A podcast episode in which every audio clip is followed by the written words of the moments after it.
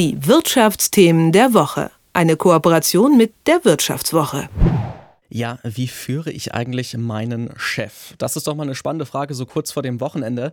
Aber mal ganz im Ernst, viele Angestellte, die kennen das sicherlich. Da hat man eine kluge Idee für das Unternehmen und der Chef, der hat einfach kein offenes Ohr dafür. Oder man sieht, dass die Firma auf eine gewaltige Fehlentscheidung zusteuert.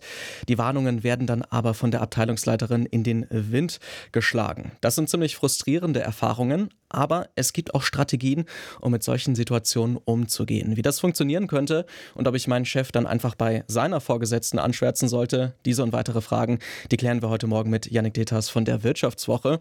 Für die kommende Ausgabe der Wirtschaftswoche hat er nämlich zu diesem Thema recherchiert. Guten Morgen. Guten Morgen. Ja, im Artikel, da ist ja auch die Rede davon, dass 80 Prozent der Führungskräfte in Deutschland sich mit Daten bombardiert sehen.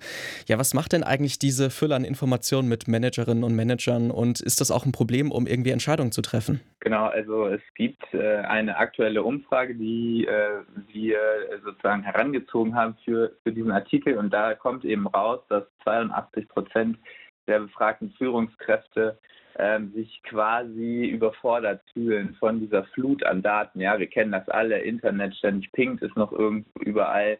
Und ähm, da ist es umso wichtiger natürlich, dass die die Informationen, die sie wirklich brauchen, von ihren Kolleginnen und Kollegen gut aufbereitet auch, auch äh, bekommen. Du hast ja in der Geschichte auch mit einigen Leuten gesprochen, die selbst ja eher negative Erfahrungen damit gemacht haben, wenn sie Probleme weitergetragen haben. Also ein Beispiel ist von einem Manager auf der mittleren Führungsebene, der ähm, ja gewisse Informationen über ja, Fahrer in Österreich für das Unternehmen weitergegeben hat. Das wurde dann aber ignoriert. Wie kann man sich denn in so, in so einer Situation verhalten, wenn man merkt, dass man deutlich mehr weiß als der eigene Chef, aber der eigene Chef das irgendwie nicht wahrhaben will? Genau, das ist eben äh, sozusagen die Grundvoraussetzung für diese Führung von unten, ja, dass der Chef eben auch Vertrauen abgibt. Äh, in dem Fall, äh, den du jetzt ansprichst, war der ziemlich renitent. Äh, man kann dann immer sagen, hat der äh, Kollege, die Kollegin es dann auch ausgiebig genug versucht. In diesem Fall war es wohl so, und ähm, ja, wenn man dann feststellt, dass man nicht durchdringt zu dem Chef, auch immer wieder nachhakt, dann äh, bleibt eigentlich nur, um sich selbst abzusichern, ja, dass man alles eigentlich schriftlich auch aufzeichnet, dass man vielleicht sogar nur noch mit Mails kommuniziert, damit eben am Ende klar ist, okay, ich ähm, habe jetzt äh, das gemacht, was mein Chef mir gesagt hat. Ich stehe selbst nicht dahinter. Ich habe ihn mehrmals gewarnt ähm, ja, das ist dann eben äh, ein Selbstschutz, den man äh, dann einbauen muss. Du hattest ja gerade schon das Thema äh, Führen von unten sozusagen mit reingebracht und in dem Text geht es ja auch so ein bisschen um ein Konzept von Niklas Luhmann, dem äh, Soziologen. Ähm, da wird dann von der Unterwachung äh, gesprochen. Kannst du uns das nochmal im Detail erklären, was damit eigentlich gemeint ist? Genau, das ist ja äh, dieser bekannte Soziologe, ähm, und mit Unterwachung meint er eigentlich die Kunst, Vorgesetzte zu lenken. Also wirklich auch bewusst lenken, dass man ähm, ganz genau guckt, welche Informationen Informationen gebe ich meinem Chef eigentlich? Die sind, wir haben es von der Umfrage gehört, in vielen Fällen nicht in der Lage, all das, was in ihrem Einflussbereich äh, geschieht, im Auge zu behalten, was ich zum Beispiel als Redakteur den ganzen Tag mache, äh, muss und kann meine Chefin ähm, nicht wissen. Und diese Themenwahl und ähm, was ich sozusagen mache und nach oben spiele, das kann ich eben bewusst auswählen und damit ähm, meinen Chef in gewisser Weise eben ein Stück weit lenken. Das erfordert aber natürlich auch eine ganze Menge Vertrauen von der Seite von der Chefin oder dem Chef. Machen die meisten das denn? Also ist das eher so, dass die auch froh sind, dass sie irgendwas abgeben können an Verantwortung?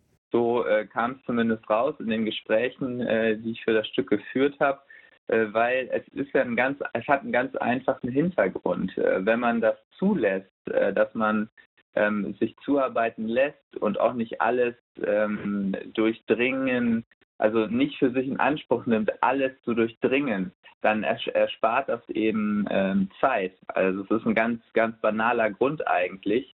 Und äh, indem man äh, Verantwortung und Vertrauen abgibt, ähm, fördert man natürlich die Leute auch. Jetzt gibt es ja auch so ein paar verschiedene Wege, wie man das vielleicht durchsetzen kann. Also da ist zum Beispiel ähm, auch die Rede davon, dass man vielleicht nicht äh, jeden Kampf aufnimmt, der vielleicht dann auch gar nicht gewonnen werden kann als Mitarbeiter. Aber es gibt dann auch zum Beispiel die Tröpfchentaktik, die du ansprichst. Kannst du das nochmal erklären, was das genau ist?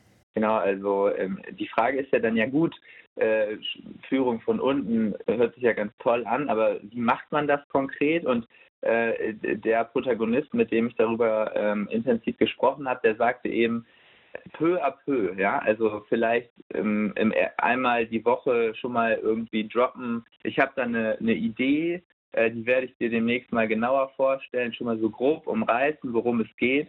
Und der hat dann im Prinzip jede Woche ein bisschen mehr erklärt. Also erstmal grob und abstrakt, in der nächsten Woche vielleicht mit den ersten Sheets und Entwürfen. Und dann kommt irgendwann das Konkrete dazu, also die Budgetplanung.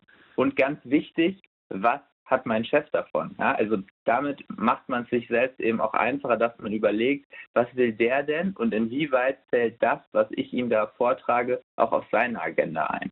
Ich hatte es ja vorhin bei der Einführung schon mal ganz kurz erwähnt, ähm, dass natürlich vielleicht manchmal auch das Problem ist, dass man einfach nicht durchdringt beim eigenen Chef und dann ja vielleicht noch die Möglichkeit besteht, auf die nächste Führungsebene zu gehen. Also dass man tatsächlich dann mit dem Chef oder der Chefin vom eigenen Chef spricht.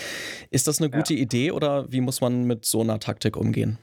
Es ist halt äh, sehr riskant, ne? weil in, in unserem Fall hat auch das nichts gebracht. Ja, das ist auch ein Unternehmen, was dann für sich in Anspruch nimmt, äh, ja, tolle Kultur und ähm, wir vertrauen einander. Dies, das, was man so sagt. Und äh, dann stellte sich aber heraus, dass ähm, die, die Chefin des Chefs wiederum ähm, ja da eben nicht wirklich ein offenes Ohr für hatte und quasi gesagt hat, ähm, da kann ich nichts machen. Da kannst du im Zweifel sogar am Ende der Blöde sein, wenn das auf dich zurückfällt und äh, dein Chef ähm, ja, dich dann zum Sündenbock macht. Also durchaus eine delikate Angelegenheit insgesamt. Soweit die Einschätzung von Yannick Deters. Seine Reportage zum Führen von unten, die gibt es zum Nachlesen in der kommenden Ausgabe der Wirtschaftswoche. Vielen Dank für deine Zeit und ein angenehmes Wochenende. Ich danke dir. Die Wirtschaftsthemen der Woche. Eine Kooperation mit der Wirtschaftswoche.